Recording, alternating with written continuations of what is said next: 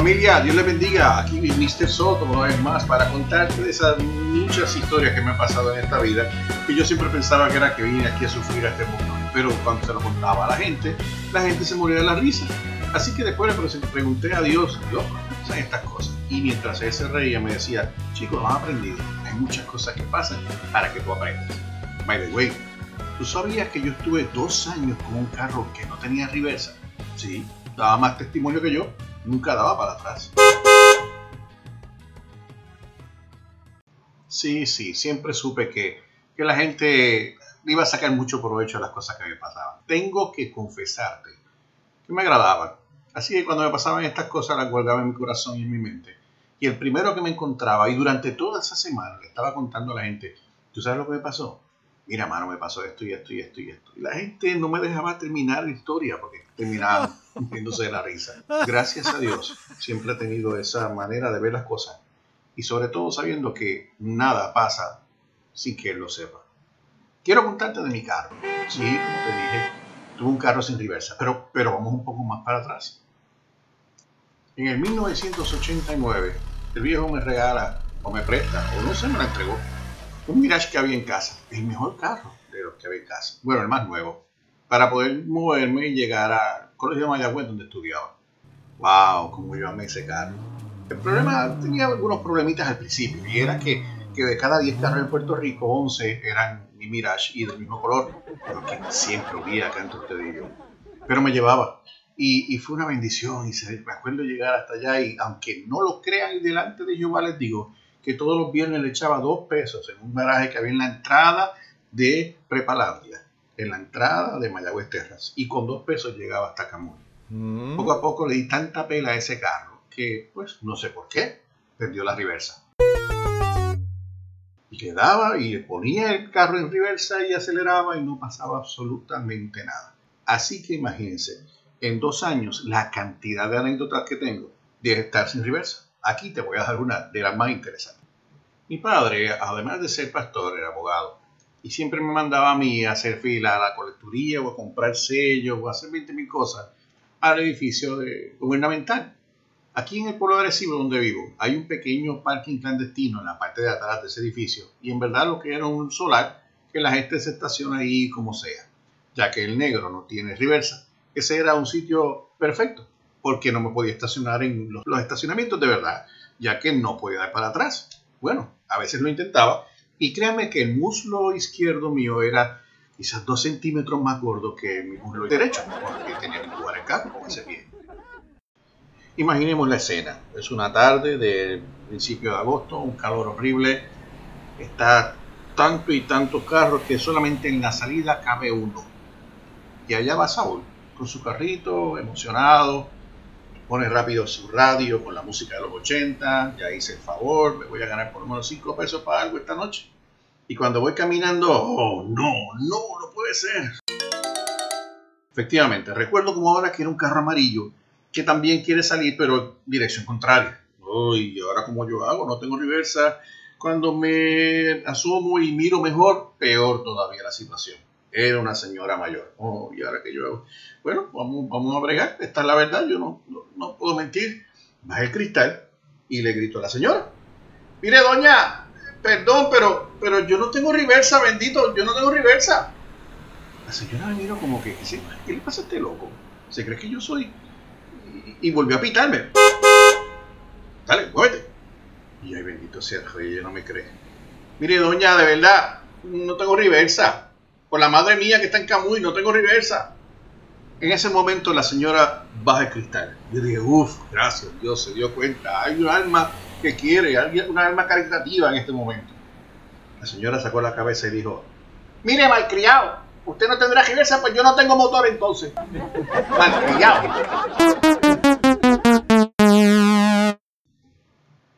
Eso era lo que me faltaba. Cuando vi que perdí la, la guerra, o sea, abrí, hice todo el procedimiento de Saúl Soto sin reversa.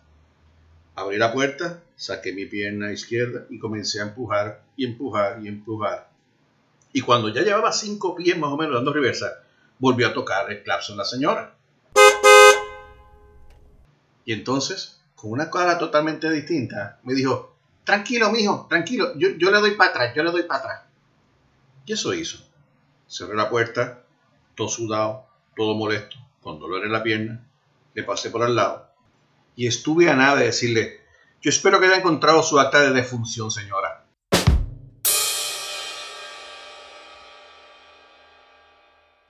Pero sabes que no lo hice. Todos nosotros como seres humanos tenemos algo dentro de nuestro corazón, algo dentro de nuestra mente, algo dentro de nuestro ser, que en verdad no está funcionando bien.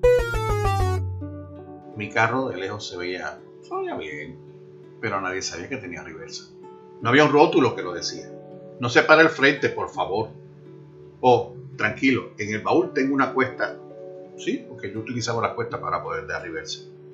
Por muchos años me estacioné en la parte de atrás del, del colegio de Capitán Correa porque allí había una cuesta. No me atrevía, no me atrevía a estacionarme al frente. Hoy caminamos por ahí con algo que no está funcionando dentro de ti. Y tú sabes lo que es. Pero va a llegar un momento, vas a tener una situación, vas a tener que enfrentarte delante de alguien y vas a tener que confesar, hay algo en mí que no está funcionando. Sí, como le tuve que decir a esa señora, yo no tengo reversa, señora. Hoy solamente te pido que seas sincero contigo mismo, porque si hay uno que conoce lo que no está funcionando dentro de ti, y ese es Dios. No andes como yo, que estuve dos años sin reversa, pero cada día era un reto y cada día era un susto y cada día, uff, si te llego a apuntar. Sabes que en una Navidad me llevé como a cinco amigos de la iglesia para un matutino y cuando llegamos a la casa, la calle era sin salida.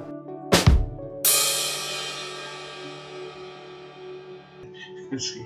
Allí tuve que decirle, bueno, mis amores, les gustó mucho el pajandeo, ¿verdad? Pues se me bajan y empujan el carro, porque si no, no llegamos a la casa. Te pregunto hoy, ¿vas a seguir viviendo con esa área dañada? ¿Vas a seguir viviendo sabiendo que delante de todo el mundo entienden ellos que estás muy bien, pero tú tienes algo que hay que arreglar? No te lo aconsejo, créeme, no te lo aconsejo. ¿Por qué vivir mal hoy si puedo vivir bien? Como verás, voy por la misma línea del podcast anterior, porque cuando decidí hacer un 50-50 me di cuenta que, que quería ser yo el que está hablando, no el que le gustaba ayer y el que le gustaba aquello y el que más quisiera la gente oír. Soy yo el que está hablando ahora, porque Dios me hizo así y descubrí que sí hay cosas en mi vida que hay que arreglar hay cosas que se están arreglando y todo esto se llama el proceso de santidad. Y, y soy un fanático de la sinceridad y quiero que seas un fanático tú también que sea sincero, pero primero tienes que ser sincero contigo mismo. ¿Qué cosa está dañada? ¿Qué está dañado? Que tú entiendes que, que alguien tiene que reparar. Y esa persona se llama Dios. No te sientas mal. Aquí nadie tiene garantía. No son ni 10 mil millas, ni 10 años. Todo vino en este paquete llamado ser humano, lleno de imperfecciones y de cosas que, que no son perfectas. Así que empieza por la sinceridad en tu vida. Tú tienes algo mal vamos a arreglarlo. Eso sí, eso sí, si tengo una maravilla oyendo este podcast que no tiene nada malo, es el momento de apagarlo y poner cualquier música que de tu agrado. Sé que has oído miles de veces que Dios te ama, pero este es un momento importante para tú entenderlo e internalizarlo. Primera de Juan, capítulo 4, versículo 18 dice, en esa clase de amor no hay temor, porque el amor perfecto expulsa todo temor. Yo salía todos los días con temor de algún mal rato, algún bochorno, algo que pasara. Después te voy a contar todos los malos y los bochornos que pasé por ese carro sin reversa. No vale la pena vivir así. Cuando experimentamos el amor de Dios, perdemos el miedo. Podemos decirle a la cara, estas son las cosas que están bregando mal ahí adentro. Esta es la falta de reversa mía, esto es lo que no tengo, esto es lo que necesito cambiar. Por eso ese versículo termina diciendo, por lo tanto, el que teme no ha sido perfeccionado en el amor. Amado y amada que me escucha, Dios te ama. Y esa es la base para empezar a cambiar las cosas que no te agradan que hay dentro de ti. El amor perfecto de Dios quita todo ese temor. Él quiere mejorar tu vida. Él quiere que tengas un motor perfecto. Él no quiere que pases más malos ratos con eso que te molesta, con el famoso aguijón que tenía Pablo. Él quiere lo mejor para ti. Por eso Él quiere perfeccionar tu vida ¿Cómo? A través del amor. Búscalo, lee la palabra, busca lo que tiene para ti y cómo Él puede llegar al corazón que ya conocía. Porque tu corazón Él lo conoce, porque Él sabe de dónde tú cojeas, porque Él sabe de lo que te falta, Él sabe cuál es el cambio que no te falta. A mí me faltaba la reversa. Bueno, perdón, a mi carro. Así que el perfecto amor saca fuera todo temor. Permítele que el amor de Dios vaya a tu vida día tras día y vaya transformando, transformando tu corazón, transformando las cosas que no te agradan, cambiando las cosas hermosas que Él puede hacer y tu vida cambiará completamente. Sentirás amor tanto que darás amor, porque el amor de Dios es maravilloso. Y lo más increíble es, como dice el próximo versículo, que nosotros le amamos porque Él nos amó primero.